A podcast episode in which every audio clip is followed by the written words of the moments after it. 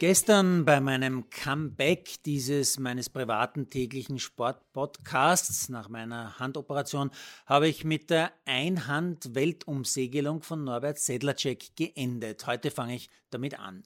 Die ersten 24 Stunden dieses Projekts mit dem spannenden Namen Antarctic Lab über 32.000 Seemeilen die sind absolviert. Norbert berichtet auf der Website äh, antarcticlab.com äh, von sehr ruppigem Seegang und vielen leeren Meilen vor der französischen Küste. Jetzt äh, habe aber der Wind gedreht und es geht in die richtige Richtung, schreibt er. Ich interpretiere das so, wenn ein Weltumsegler wie Sedlacek mit seinem 100% recycelbaren Spezialschiff von ruppiger See spricht, dann kollabiere ich wahrscheinlich vor Angst. Aber eh wenn ich mir so die Gewitter, die gerade wieder über den Süden Winds gezogen sind, auf offenem Meer vorstelle, na, dann Servus Welle. Heute Montag hat sportlich nicht viel gegeben, also irgendwie ein typischer Montag, aber es gibt quasi wieder mein Lieblings-TV-Programm. Soll heißen, herrliche Luftaufnahmen aus dem Hubschrauber von einer großen Radrundfahrt. Angeboten wird gerade Spanien, denn es läuft die Vuelta, also die Spanien-Radrundfahrt. Heute schon die dritte Etappe und auch schon die erste Bergankunft. Von Santo Domingo über 203 Kilometer ist es raufgegangen auf den Picon Blanco auf 1500 Meter. Der liegt im Norden Spaniens, nicht mehr weit weg von Santander und das liegt bekanntlich am Golf von Biscaya. Also wie so oft herrliche Landschaftsbilder, die da zu sehen waren. Die Lust auf Urlaub, die steigt und steigt und steigt.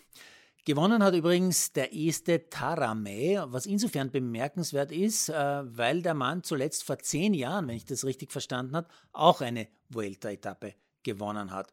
Ein zäher Kämpfer also über die Jahre. In der Gesamtwertung führt wieder einmal ein Slowene, konkret Primoz Roglic, also einer der klaren Favoriten.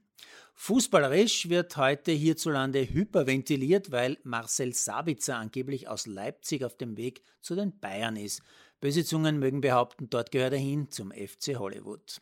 Fußballerisch interessant finde ich ja, dass Barcelona gestern Abend ganz ohne Messi auch imstande war, gleich drei Tore zu schießen und gegen Real Sociedad zwar nur knapp, aber doch 3 zu 2 zu gewinnen. Die erste Hälfte, die drei Tore, habe ich selbst gesehen, war klassisches Barcelona, halt ohne Messi. Sonst war echt nicht viel los heute, daher möchte ich ein letztes Mal zu den Olympischen Spielen von Tokio zurückblicken und ein paar Details ausgraben, die mich so ein bisschen zum Nachdenken angeregt haben. Zum Beispiel hat Italien 40 Medaillen gemacht, so viele wie noch nie bei Olympischen Spielen. Italien, ein Land, das in der direkten Vorbereitung auf die Spiele eineinhalb Jahre Pandemie erlebt hat, die Spitzensport und das dafür notwendige Training ja völlig verunmöglicht hat. Und trotzdem haben die Azzurri 40 Medaillen heimgebracht. Anders übrigens die Deutschen, die haben erstmals in ihrer Sportgeschichte keine einzige Medaille in einer Ballsport Mannschaftssportart gemacht. Nicht im Handball, wo sie über Jahre zu den Besten in Europa gezählt haben, vor allem auch bei den Damen, ja nicht einmal im Hockey, wo sie gefühlt schon ewig vorne mitgespielt haben.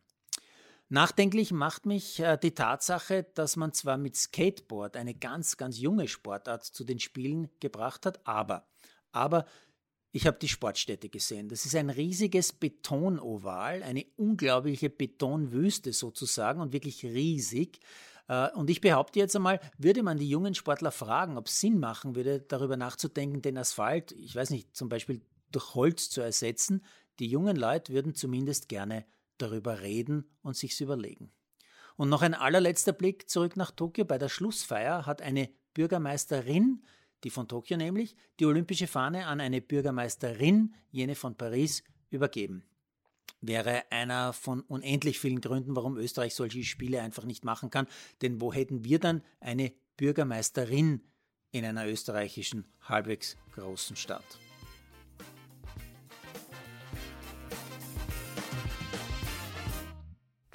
Produziert von Malderino Kiesens.